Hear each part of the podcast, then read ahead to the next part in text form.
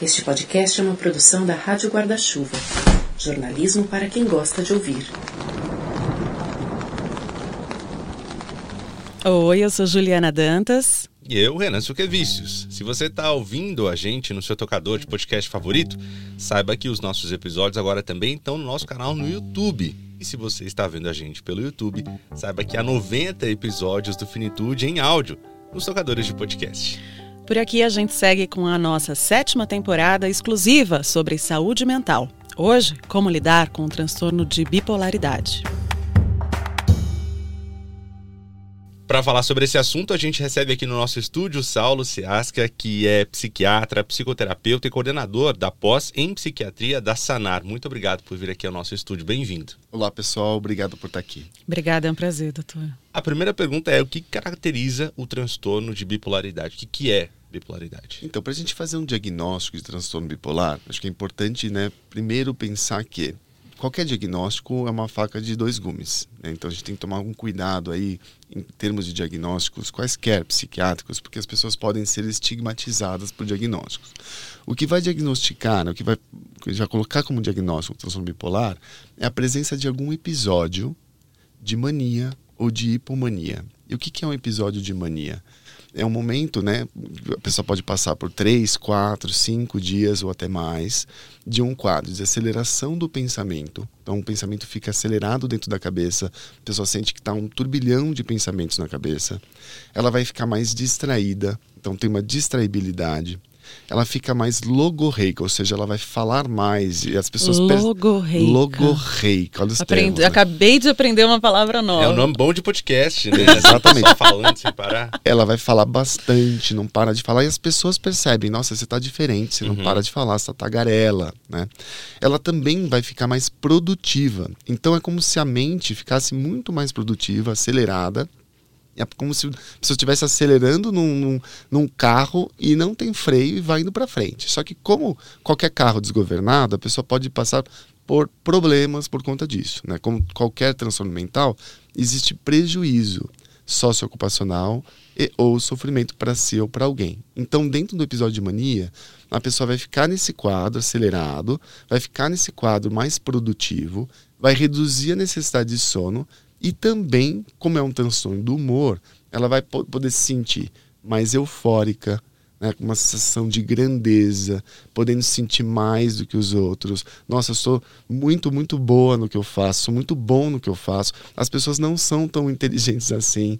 Tem gente que fica tão, tão eufórico, vai ficando, opa, uma sensação até de eu, eu posso muito mais. Né? Dentro de um quadro de mania, existe a possibilidade de também ter uma psicose junto com a mania. O que é uma psicose? Quando a pessoa quebra com a realidade. Ou seja, ela pode, pode ter delírios de grandeza e começar a acreditar: eu sou Deus, eu tenho, uma, uma, eu tenho poderes especiais, né? eu tenho poderes mágicos, eu posso salvar a humanidade.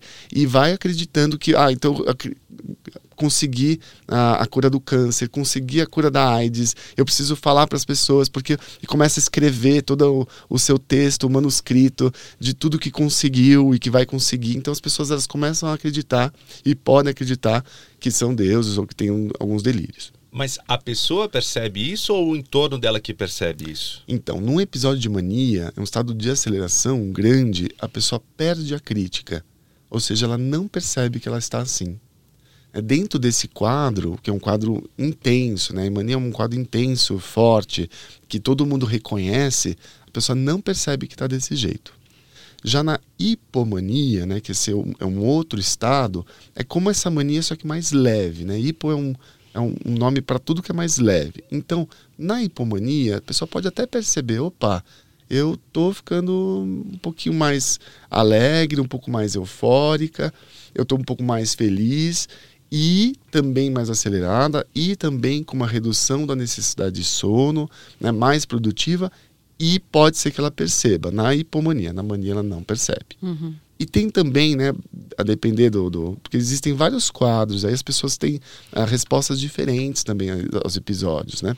Então tem gente que vai ficar com, com aumento de, uh, uh, de estímulos em relação a coisas que dão prazer. Então a pessoa pode, por exemplo, comprar mais, ter, começar a ter gastos compulsivos e perder um pouco a noção do que está fazendo, né? Então a pessoa vai lá, gasta, gasta, gasta, porque ela pode gastar, porque ela e vai se colocando uh, em dívidas. Pode também se colocar uh, uh, e ter mais vontade de transar, então pode aumentar a libido, ela fica com uma hipersexualidade e também se colocar em risco por conta disso. Uh, então tem, tem, jogo compulsivo, a pessoa pode ter atividades relacionadas a prazer de uma forma mais intensa e compulsiva dentro do quadro de mania. Então é importante assim salientar né, que no, no transtorno bipolar você precisa ter episódio de mania ou hipomania. Não necessariamente depressão, mas é muito comum que depois de um episódio de mania a pessoa deprima ou seja, ter um quadro de depressão como a gente conhece, né? Que a pessoa fica mais triste, lentificada, uh, com menos vontade de fazer as coisas, mais desanimada, com anedonia, que é uma perda da capacidade de sentir prazer. Então, tudo que estava acontecendo na mania acontece ao contrário a pessoa fica lá ah, ah, com pensamentos de culpa, de inutilidade, de, de, de ah, menos-valia, né, de desesperança e até com ideação suicida, até com pensamentos de morte, vontade de morrer. Uhum. Então, dentro desse quadro a gente chama de transtorno bipolar, mas não é obrigatório que haja depressão. Tá? Só para a gente é, diferenciar um pouquinho da coloquialidade, a palavra mania, né? Para a uhum. gente traduzir aí para quem está acompanhando a gente. Na coloquialidade, a gente costuma falar, ah, eu tenho mania de tomar água assim que eu acordo. Ah, eu tenho mania toda vez, sei lá o quê. Não é essa mania. Não é essa mania, bem colocado. Quando a gente vai explicar para os pacientes, para pacientes, a gente vai falar, olha, não tem nada a ver com mania de fazer alguma coisa. Ah, eu tenho mania de ah, escovar o dente de tal jeito. Não Mania é um quadro, né, que é esse episódio que eu estou falando, de aceleração, de distrabilidade e de redução da necessidade de sono. A comparação né, de um quadro de mania é muito com um quadro de intoxicação por cocaína. É como se tá, a pessoa, dentro do, do, do cérebro dela, ela mesma produzisse uma cocaína que está funcionando no cérebro dela. Então a gente tem aí uma estimulação do, do, do, cérebro e a pessoa vai sentir os mesmos efeitos de como se ela tivesse usado cocaína só que ela não usou. E por conta disso dá prazer, né? dá, dá um, um quadro de euforia. E também pode dar um quadro de irritabilidade, né? que a gente chama de disforia, quando a pessoa fica muito irritada com tudo, que pode acontecer também quando a pessoa usa cocaína. Então, ah, dentro do esse quadro de mania é bem semelhante a um quadro de alguém que usou cocaína e está lá dentro desse estado acelerado. Tá? Mas traz consequências. Traz consequências negativas. Como a cocaína, a mania também traz consequências negativas. Então a gente precisa identificar, diagnosticar e tratar. Né? Mas como é que a gente separa o, uh, esses episódios de bipolaridade de momentos em que a gente está desempenhando melhor no trabalho, de momentos em que a gente está é, de bem consigo mesmo? É, como é que faz essa separação? Boa pergunta. Quando a gente faz um diagnóstico de transtorno bipolar, a gente tem que pensar dentro da história da pessoa que há, opa, houve episódios de mania e hipomania na vida. Esse episódio dura 4, 5, 7 dias. Então, é um episódio que não é uma fase que a pessoa de repente, nossa, eu estou muito feliz porque aconteceram coisas comigo, eu estou super eufórico, estou super feliz. Não. Em psiquiatria, quaisquer transtornos mentais envolvem prejuízo, envolve sofrimento para si ou para alguém. Tempo na... e intensidade. Tempo e intensidade. Então, na mania, a pessoa pode não estar sofrendo agora, mas ela faz coisas que vão fazê-la sofrer. Que ela vai, muitas vezes, sair dessa mania e falar: Meu Deus, o que, que eu fiz? O que, que aconteceu comigo? Vou dar um exemplo, né? Uma vez, uma, atendendo uma pessoa, 45 anos, ah, uma mãe com dois filhos, ela entrou num quadro de mania e começou a acreditar que o corpo dela salvava, né, curava as pessoas do HIV. E ela começou, ela saiu de casa, eu começou a transar com as pessoas na rua, com as pessoas em situação de rua, para salvá-las. Né? Depois que sal... ela ficou fazendo isso, foi encontrada, né? depois de três, quatro dias, foi encontrada e aí, opa, o que, que aconteceu? Ela estava lá nesse estado, levaram para o pronto-socorro, trataram quando ela saiu do quadro de mania, opa, o que, que aconteceu comigo? E aí ela, aí ela ganhou crítica sobre isso. Só que eu estou falando de um quadro de mania grave, né? bastante grave. Importante colocar que o transtorno bipolar, ele tem todo um espectro. Ou seja, tem pessoas que estão desde num quadro bastante grave até quadros muito leves. Então é importante colocar isso para quem está escutando, porque as pessoas, nossa, ganhei um diagnóstico de transtorno bipolar, mas eu não sou desse jeito que ele está falando. Existem várias formas e várias apresentações tá, para dentro do transtorno bipolar.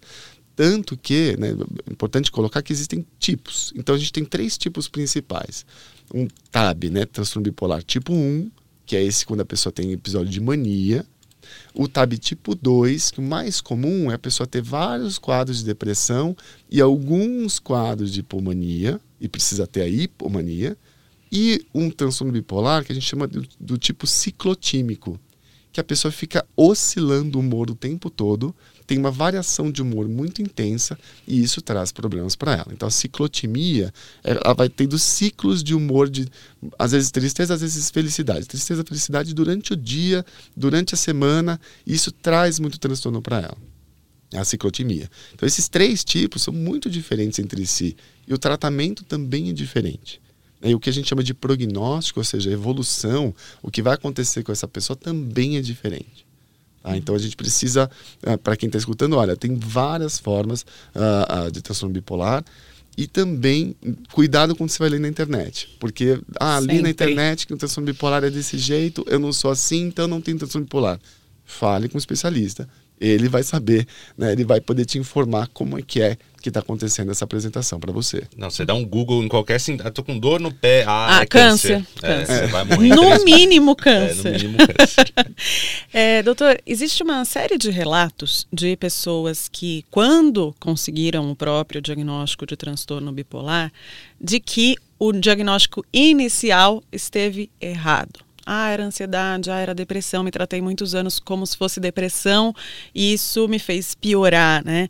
E aí eu queria te fazer duas perguntas. Quão complexo é fazer esse diagnóstico e se existe um perfil prevalente de quem tem esse diagnóstico, se, enfim, influencia a idade, gatilhos, o ambiente, genética? Ah, o transtorno bipolar ele tem um fator genético muito importante. Como todo transtorno psiquiátrico, né, transtorno mental, existe uma multifatorialidade. A gente tem vários fatores aí que podem influenciar.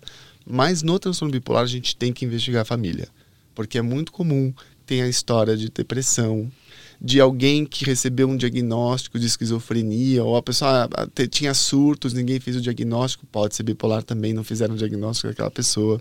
Ou na família tem história de suicídio, ah, tem gente que se matou. Então, se tem isso, aumenta a chance de mais pessoas na família serem bipolares e a pessoa que você está atendendo também ser bipolar. O fator genético é muito forte, tá? Mas aí o ponto é, tem, como eu falei, né, o transtorno bipolar tipo 1, ele é mais fácil de diagnosticar, porque o quadro de mania é muito clássico, muito óbvio. Agora, o quadro de hipomania não é tão simples, porque ele pode uh, ser um pouco mais. Uh, a, a, pessoa não vai ter crítica, ou ela tem momentos de felicidade com euforia, com menor necessidade de sono e tudo mais, só que ela não percebe. Ele é mais socialmente Ele é mais socialmente aceitável. aceitável. As pessoas podem falar, ah, ela está um pouco diferente. É como se ela estivesse levemente bêbada, levemente bêbado. Está num quadro um pouco diferente, mas ah, as pessoas às vezes passam reto nesse quadro de hipomania. Né? Ah, como que é o quadro clássico, né? Alguns dias, ah, de repente eu estou dormindo quatro horas e estou funcionando bem. Isso é importante, tá? O sono, ele ajuda muito a gente a fazer diagnóstico. Então, quando a pessoa está num quadro tanto de mania e hipomania, ela vai dormir menos. Porque ela está lá super funcionante, o cérebro está pilhado. Então, a pessoa vai dormir, dormir às 7 horas, vai dormir 5, 4 horas e no dia seguinte ela não está cansada. Diferentemente de uma ansiedade, numa insônia, numa depressão, que a pessoa fica muito estragada no dia seguinte, não. Na hipomania, não. Ela fica bem. Ela fica, nossa, eu estou até mais produtivo. Eu não, não dormi, estou mais produtivo. Então, aconteceu isso, sinal de alerta, fiquem de olho, alta chance de estar num quadro de hipomania. E aí, muitas vezes, a pessoa não entra nesse quadro e tem muitas vezes episódio de depressão. É muito comum a gente escutar no TAB tipo 2, né, que tem a hipomania com depressão, a pessoa a ter 8, 10 anos de episódios de depressão e nunca teve um quadro de hipomania, de repente faz um quadro de hipomania e você fala, olha, olha só, é um transtorno bipolar, sempre foi, né? Sempre teve um transtorno bipolar, só que agora a gente consegue diagnosticar. Também não é que os psiquiatras erraram. Você só consegue fazer o diagnóstico se tiver um episódio de hipomania. Mas existem alguns sinais que são importantes né, para a gente olhar, para quando a gente começa a desconfiar de que a pessoa tem um transtorno bipolar, se ela tem depressão. Por exemplo, uma depressão com sintomas atípicos, que a gente chama, quando ela tem mais sono, hipersonia, quando ela passa a ter mais fome. Né? Em geral, a depressão clássica ela perde apetite.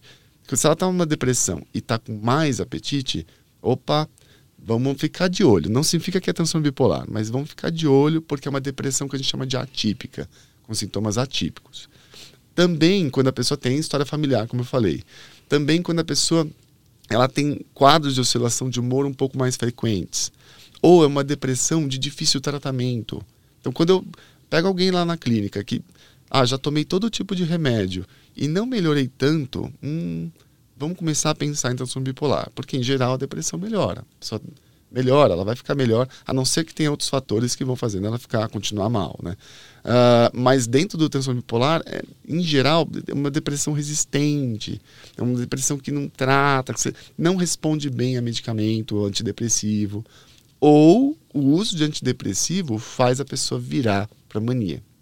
E aí é um ponto importante, né, para profissionais de saúde, para as pessoas que vão procurar profissionais. Você está lá, você está com depressão, a pessoa tem que fazer perguntas sobre sintomas de pulmonia ou de mania. Porque introduzir um antidepressivo numa pessoa bipolar aumenta a chance dela entrar em mania e ficar nesse quadro. Né? Então a gente tem que ficar de olho sim. Quero entrar nessa, é, nesse ponto do, de como se trata, mas o senhor traz um, um, uma perspectiva muito interessante que é da gente ter um pouco de paciência ao fazer diagnóstico de qualquer transtorno mental, né? Uhum. Às vezes a gente quer, fica muito ansioso para ter esse diagnóstico e fazer um acompanhamento que às vezes é um pouco mais longo, trabalhoso mesmo, com psicólogo, com psiquiatra. É importante para que se faça um diagnóstico bem fechado, né? Bem exato. Exato. Em psiquiatria, muitas vezes você precisa da história, uhum. de, da evolução para você fechar um diagnóstico, né? Isso acontece em vários transtornos. Uh, mas tem um ponto aqui que eu acho que é importante salientar, que é, às vezes, a não aceitação do diagnóstico. A não aceitação pode acontecer por N motivos. E um deles, que é o mais importante que eu vejo, que é o estigma. Psicofobia. Psicofobia e o estigma relacionado a transtorno bipolar. É importante colocar que a pessoa que tem transtorno bipolar, ela pode ter fase de depressão, fase de mania, mas se ela não está nessas fases, ela está na fase de eutimia. Ou seja, ela não está nem deprimida, nem, nem em mania. Por que, que é importante colocar isso? Quando ela está em eutimia, quando ela está lá bem, ela funciona como todo mundo funciona. Então não tem essa de não, ele é bipolar, então vamos tratar de uma forma diferente. Se a pessoa não está em fase, ela, o que ela está sentindo é o que ela está sentindo. Né? Ela pode ficar alegre, ela pode ficar eufórica, ela pode ficar triste, porque isso faz parte da, da, da né, da humanidade. Uhum. A gente tem, sim, a gente tem nossos, nossas emoções. Só que a pessoa bipolar, às vezes, ela tá mais irritada porque ela tem razão, tá irritada. Ih, olha lá, ó, o bipolar. Ó, ih, olha lá, tá triste, vai, vai, tá, tá deprimida. Desconsidera tudo que a pessoa pensa e sente porque... Ah, Exato, ela não pode sentir, ela não pode ter variações de humor que são normais, né? No todo uhum. mundo a gente tem variação de humor porque ela é bipolar. Não. Né? Não é só ter variação de humor que faz as pessoas uh, estarem numa fase de depressão ou de mania. Como é que trata a bipolaridade?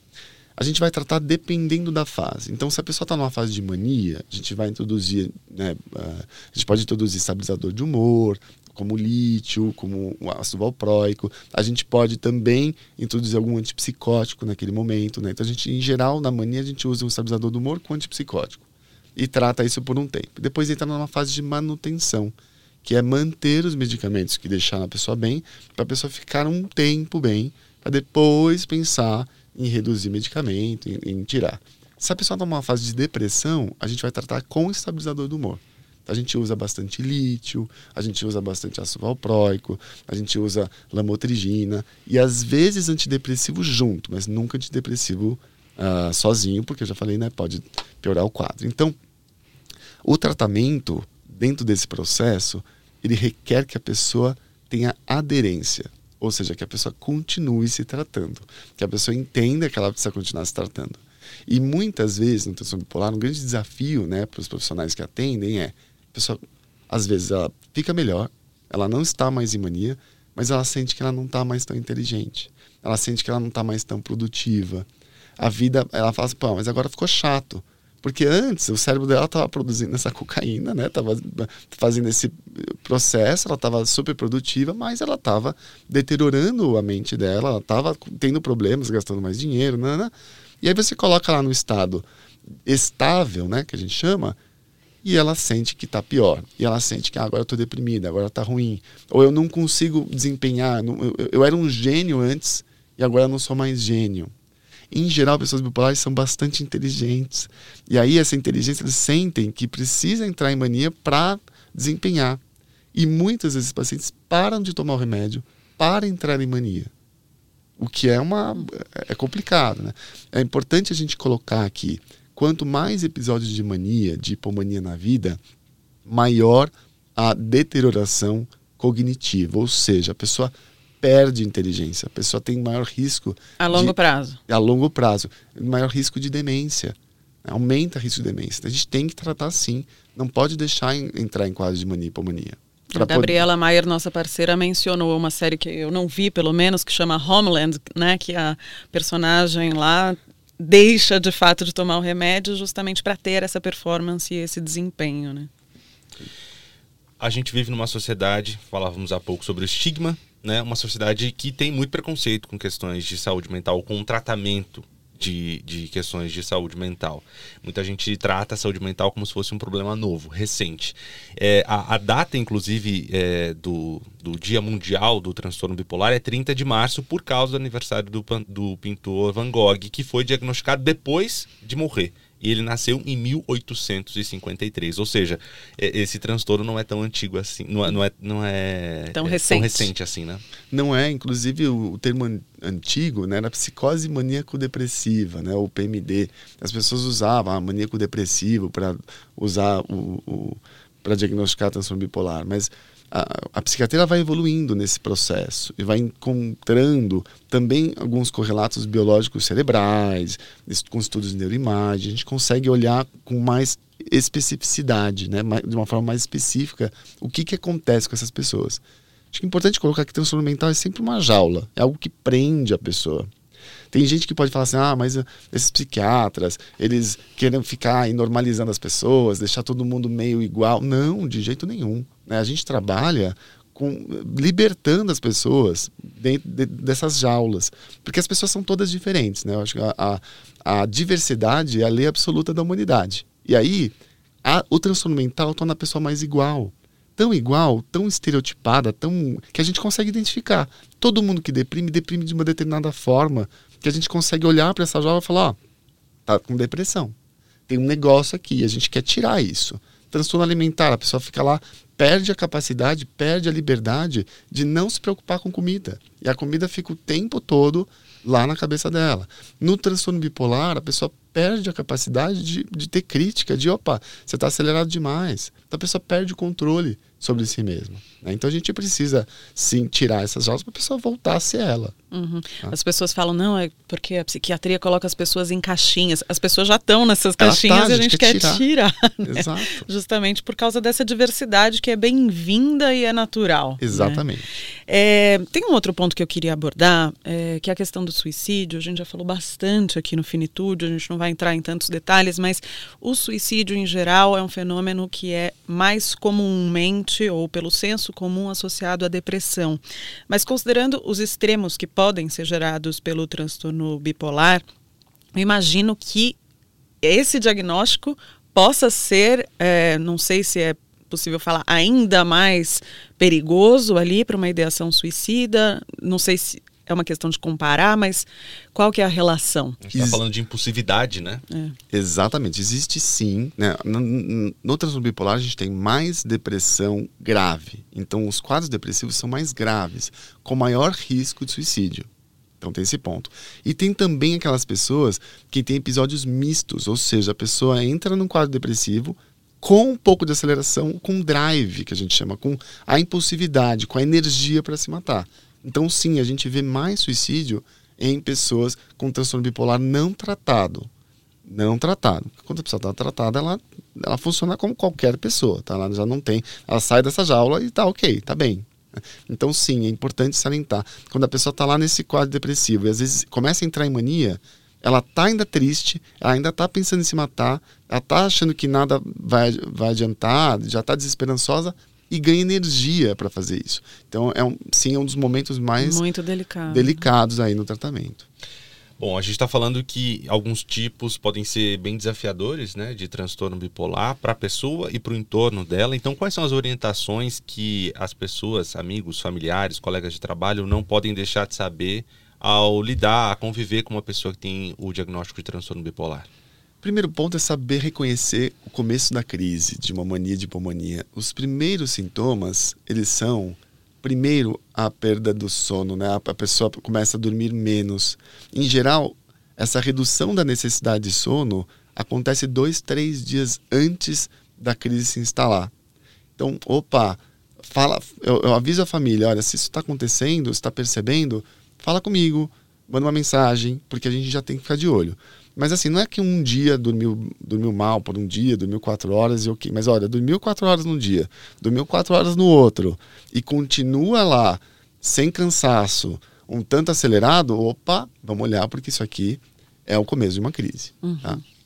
A gente vai passar agora para um bloco é, de comentários e perguntas é, que a gente recebeu pelo nosso Twitter, justamente a respeito de transtorno bipolar. Conversei com a Dani Marino, ela tem 45 anos, e ela me relatou aqui que ela foi diagnosticada com transtorno bipolar há 23 anos, mas que, como em muitos casos, o primeiro diagnóstico dela foi errado, era o que a gente estava falando. Por três anos eu fui tratada como se eu tivesse depressão. E ela tem sorte porque ela tem acesso a muita informação de qualidade, ela é filha de psicólogo, ela teve encaminhamento para bons médicos, tem acesso à literatura médica em inglês. É uma pessoa que me pareceu bem autoconsciente dos gargalos do diagnóstico dela. É, uma coisa que ela me disse e que me chamou bastante atenção foi que ela aprendeu a emular algumas reações para que outros se sintam confortáveis, porque no geral as pessoas não vão entender como é que eu me sinto. Elas não têm meios ou repertórios para isso, não há o que fazer. Eu desenvolvo meios de lidar, mas não me cobro ter a mesma performance que os outros, porque é impossível. E, e ela tem um autoconhecimento bem Claro, eu achei, né, por, por esses acessos todos, mas nem todo mundo da população tem, né, esses acessos, essas clarezas. É, ter um diagnóstico bem feito hoje ainda é raro no Brasil, na comparação com outros países? Em que cenário que a gente está? Olha, a psiquiatria no Brasil considera uma das melhores do mundo. Hum. Né? A gente tem aqui uma, uma sensibilidade, porque a gente olha muito para a pessoa, a gente é mais afetuoso como população. Então, isso diferentemente da psiquiatria americana, que a gente vê o pessoal seguindo mais critérios diagnósticos. Então, eles usam tabelinhas e. e mais listinha, menos conversa. E menos conversa. A gente aqui conversa mais, a gente precisa desse contato, a gente é mais afetuoso em geral, né? Tanto como profissional de saúde, como né, pessoas que estão lá lidando com as outras pessoas. Mas também tem muito preconceito. Então a gente tem que olhar para isso dentro desse processo.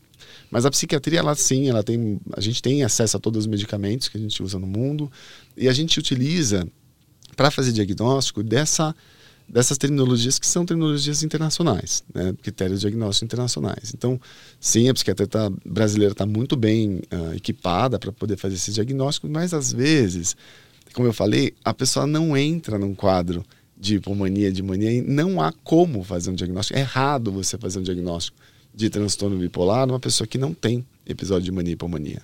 Talvez para né, o futuro a gente possa ter outros elementos, como exames de neuroimagem, exames genéticos, para a gente poder, opa, a pessoa tem determinado gene aqui com alto risco, alta chance de transtorno bipolar. Então pode ser que a gente faça diagnóstico de formas diferentes. Hoje o diagnóstico é só clínico. Ele é clínico. Não né? tem um exame, não, não tem... existe um exame, não existe nada. Né, de... Tem gente que vai pedir, ah, fazer um exame na cabeça. Uhum. É claro que quando a pessoa entra no episódio de mania, a gente precisa sim investigar outras causas que podem causar mania.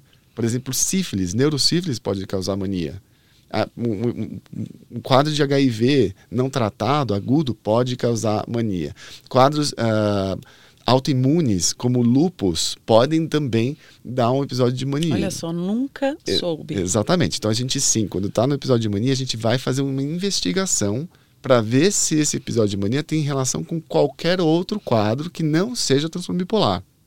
Para a gente fazer o diagnóstico de transtorno bipolar, a gente precisa excluir causas orgânicas.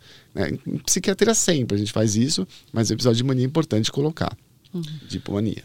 Tem mais um caso aqui de uma pessoa que preferiu não se identificar e diz assim: recebi o diagnóstico de transtorno afetivo bipolar no meio da pandemia, tratava antes como ansiedade generalizada, né? Aquilo que a gente estava falando. Já tive crises de ansiedade, pânico, principalmente depois de um assédio sexual e moral no antigo emprego. Esse, essas crises aliviavam em alguns períodos, mas nesse momento, né, agora atualmente, tão bem horríveis. Essa pessoa foi afastada do trabalho, diz aqui, porque não está conseguindo sair de casa sozinha. Ela prossegue. Eu ainda não tenho coragem de falar do meu diagnóstico por conta do preconceito. Outro ponto que a gente abordou aqui, o estigma. E aqui um ponto importante desse relato. Ela diz que é bancária e tem crises quase que diárias. E infelizmente o que mais tem é colegas bancários que têm esses transtornos.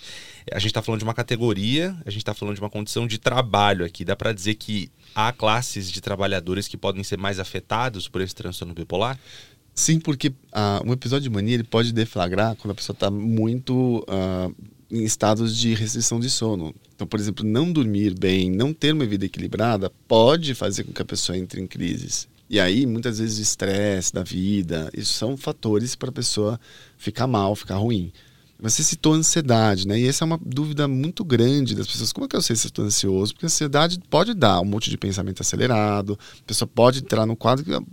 Como que eu sei se é mania ou se é ansiedade? Eu gosto de uma metáfora. Imagina você estar tá num carro com, com que tem embreagem. Né? E aí você está lá uh, e você colocou na, na, engatou na primeira e começou a acelerar. Está acelerando e não para de acelerar. E vai, vai, vai, vai, vai, vai. E começa a bater nas. Nos, isso é mania. Você vai para frente, a mania faz você ir para frente e produzir bastante. Na ansiedade, é como se a pessoa estivesse acelerando sem engatar. Então não engata, então fica só gastando energia. O pensamento fica ricocheteando dentro da cabeça e muitas vezes a pessoa procrastina né, as coisas porque ela não consegue fazer porque ela já está gastando energia de tudo que está acontecendo dentro da cabeça dela. Então, e na... que já tem força de ação muitas vezes, né? Já tem força de ação e a pessoa perde produtividade, né? Ela entra em branco, ela vai ficar pior no, no, no desempenho. E na depressão é quando a gasolina acabou. Acabou gasolina, acabou álcool, não tem mais nada, a pessoa fica sem energia. Uhum. Né? A Júlia me contou também a história dela, pediu para a gente dizer só o primeiro nome. Ela fala que tem 26 anos, foi diagnosticada em 2014, né, ainda na adolescência. O diagnóstico inicial, depressão, remédio escolhido piorou muito o quadro, ela diz. E aí consideraram outra opção, descobriram que o quadro era, de fato, de depressão bipolar. Ela fala: Eu sentia principalmente uma dificuldade muito grande de me relacionar com as pessoas. Ficava muito irritada com facilidade, por motivos banais. Às vezes tinha um desinteresse inexplicável e injustificável de encontrar amigos e família. Meu sintoma central era raiva e ansiedade. Eu descontava em mim mesma, era bem ruim. Depois do tratamento, eu me senti mais estabilizada, sem esses picos nervosos. Mesmo que ficasse grande parte do tempo deprimida, não tinha esses acessos de raiva de me machucar. Lembro de conversar sobre me sentir muito depressiva ou muito irritada e também lembro da palavra hipomania. Eu não chegava a me sentir eufórica ou grandiosa. Quando eu não estava muito triste, eu estava muito irritada, sensível nesse sentido. Muito barulho me incomodava, muita luz, parecia que os pensamentos passavam na minha cabeça muito rápido. Eu tive vários episódios de desrealização, que para mim era a pior parte. Eu me sentia num sonho e ficava meio inconsequente por isso. Não tinha noção real do perigo de atravessar uma rua cheia de carros em movimento. Eu só atravessava, nem tinha intenção de me machucar, eu só pensava que a situação não era real, não ia me machucar, mesmo que eu não olhasse para todos os lados. Essa falta de filtro daquele medo que é bom, que nos preserva, é característica desse diagnóstico? Se a pessoa, a pessoa estiver em pulmonia, ela pode ter, né, ela está lá tão acelerada que ela pode ficar mais distraída. Tá? A desrealização é um sintoma um pouco mais inespecífico que pode acontecer em vários quadros. Então, para quem está escutando, não tem total relação com o transtorno bipolar. Pode acontecer em depressão, pode acontecer em ansiedade, pode acontecer em ataques de pânico, pode acontecer também no transtorno bipolar, tá? Então, para ficar claro para as pessoas, ah, mas eu não tenho desrealização, então não sei, não tenho transtorno bipolar. Mas no episódio de hipomania, a pessoa fica distraída, ela fica um pouco mais acelerada e pode ficar mais distraída mesmo. E aí ela vai ter, uh, pode se colocar em risco uh, por, por conta da distração, por conta da atenção que vai sendo desviada para outros estímulos. Ela citou que mesmo que a sensação dela é de irritabilidade principal, né? Então ela tem muita irritabilidade e não tanta euforia. É comum também, é que a gente chama de disforia. Então essa irritabilidade pode acontecer dentro do estado de hipomania. E aí ela falou assim: ah, eu, eu, com o tratamento eu fiquei um pouco melhor da irritação, não fiquei mais tão irritada, mesmo continuando deprimida. Esse tratamento ainda não está o ideal, porque o tratamento ideal tem que tratar também a depressão. A pessoa não vai mais sentir depressão. E tem que tomar cuidado também quando a pessoa fala, às vezes eu estou depressiva, pode ser que ela esteja triste uhum. e não necessariamente com depressão. Tá? Vamos para as perguntas, jogo rápido aqui desse episódio. Eu quero começar com uma aqui que é sobre o tratamento. É um tratamento para a vida inteira, esse da bipolaridade? Depende caso a caso. Tem pessoas que vão tratar a vida inteira, tem pessoas que vão melhorar e vão ter muita aderência e vão fazer tudo o que a gente está pedindo enquanto profissional da saúde. Opa, e, e, essa pessoa fica estável por um tempo, a gente consegue ir reduzindo, reduzindo, reduzindo o remédio e deixar sem ficar de olho aí se, se a pessoa entra em crise de novo e não precisar voltar. Então, vai depender caso a caso. O que, que eu faço se eu acho que eu tenho transtorno de bipolaridade? Procure um psiquiatra. Quem faz diagnóstico de transtorno bipolar é um profissional psiquiatra. Se alguém no meu entorno eu acho que pode ter, o que, que eu faço? Como é que eu ajudo essa pessoa? Eu falaria com essa pessoa, tentaria, olha, vamos lá, você está com alguns sintomas que eu vi aqui, né, eu li, escutei o podcast, vamos, vamos procurar um psiquiatra junto para ter certeza se você tem isso ou não, porque ficar tendo quadro aí vai te fazer sofrer. Recebi um diagnóstico de transtorno de bipolaridade. Como é que eu conto para minha família? Pai, mãe, vó, eu tenho um transtorno bipolar eu funciono com, às vezes, episódios de mania, de hipomania, que eu funciono desse desse jeito, mas tirando esses episódios, eu sou uma pessoa como vocês. Então, uh, eu quero que vocês prestem atenção em sintomas que o meu, médico falou, né? Se eu ficar sem dormir, se eu ficar acelerado, se eu ficar mais tagarela, e que vocês me avisem para que a gente possa procurar o profissional para não entrar em crises muito intensas, muito ruins. Como eu conto ou eu preciso contar no meu trabalho? Não, não precisa contar para o trabalho. As pessoas todas têm direito a sigilo em termos de, de, de, transtornos mentais em geral. Mas se a pessoa quiser contar, porque ela não tem questões com isso, quer contar para colegas, contaria da, sem nenhum é, preconceito, sem nenhum julgamento, sem nenhum uh, estigma em relação a isso, porque a pessoa ela tem um transtorno que não a define. Uhum. Mas pode afetar de alguma maneira ali a produtividade é, para mais ou para menos, né? E, e, talvez seja importante você ter esse autoconhecimento e posicionar para uma chefia para que não pareça outra coisa? Pode afetar apenas se a pessoa estiver em crise. Se ela não estiver, não vai ter nada vai afetar. Então, muitas vezes aqui no Brasil, em outros países, as pessoas não contam porque eh, tem tanto preconceito, né, uhum. em relação a isso que vai falar, não, então se a pessoa tem transtorno bipolar, ela vai sempre entrar em crise, não é verdade. Se ela está tratada, ela não entra em crise. E aí não vai afetar nada porque ela não está uh, uh, não tá aí com com nenhum episódio.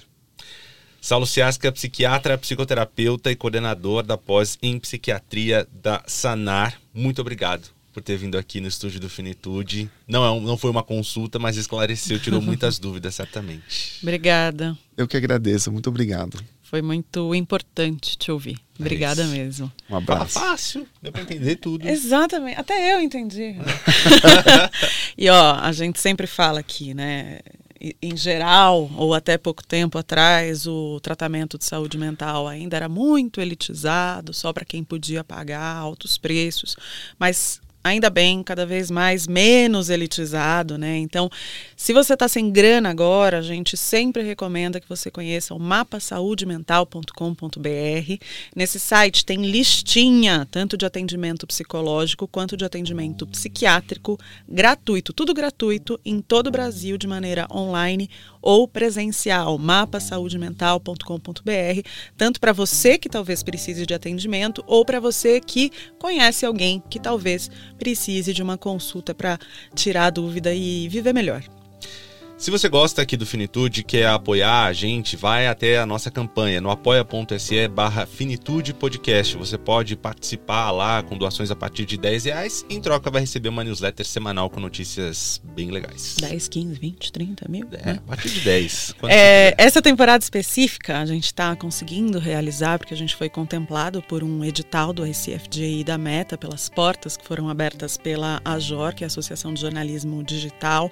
Esse incentivo financeiro financeiro não quer dizer lucro, a gente só está conseguindo pagar a estrutura, fornecedores, colocar tudo isso aqui em pé, mas a gente vai continuar ralando, porque a próxima temporada ainda não está viabilizada, então apoia.se barra Finitude Podcast. É o caminho para você contribuir com a gente. Não está com grana agora?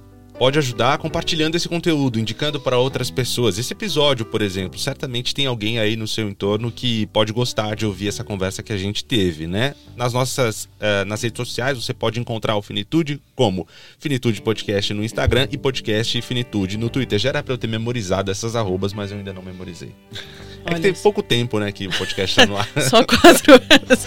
Só e por último, mas não menos importante, que aí sim é novo, é o nosso canal no YouTube, né? Se você está só ouvindo a gente, a vai gente tá também tão bonito em vídeo. ver. Eu gastei a minha melhor Nossa. maquiagem, né? É, Finitude Podcast na busca do seu YouTube, dá para você assistir a gente, compartilhar a gente também, se inscrever no canal. Sempre sonhei dizer isso. Curte, compartilha, ativa, ativa o sininho. sininho ativa né? o sininho. Tá chegando o Natal aí. gente, próximo episódio a gente vai falar de transtornos alimentares, tema importantíssimo. Te esperamos, viu? A produção desse episódio é da Gabriela Maier, a consultoria digital é da Marcela Coimbra. Quem cuida do nosso Instagram é a equipe da Tana Barcelos, da Line Estratégias Digitais. Quer fazer uma parceria comercial com a gente? Escreve para Michelle Henriques pelo e-mail comunicação@podcastfinitude.com. comunicacal@podcastfinitude.com. Esse episódio foi gravado no estúdio Banca Podcast com imagens de Jéssica Sacol e operação de áudio de JBN. Oi uma mensagem de zap aqui no meio do seu episódio, só para te indicar outros dois episódios de podcasts da Rádio Guarda-Chuva. Primeiro é o Pauta Pública, que você já conhece. No episódio publicado em 11 de novembro, eles falam com Conrado Rubner sobre a conjuntura da vitória de Lula e o que o novo governo vai poder encontrar enquanto o bolsonarismo entra numa nova fase. E tem novidade também aqui na Rádio Guarda-Chuva, Economia do Futuro, apresentado pela Melina Costa. O programa está fazendo uma cobertura especial da COP27, Convenção das Nações Unidas, onde quase 200 países tentam chegar num acordo para frear o aquecimento global. São dicas imperdíveis. Obrigada por ficar com a gente até o finzinho. Até a próxima. Tchau.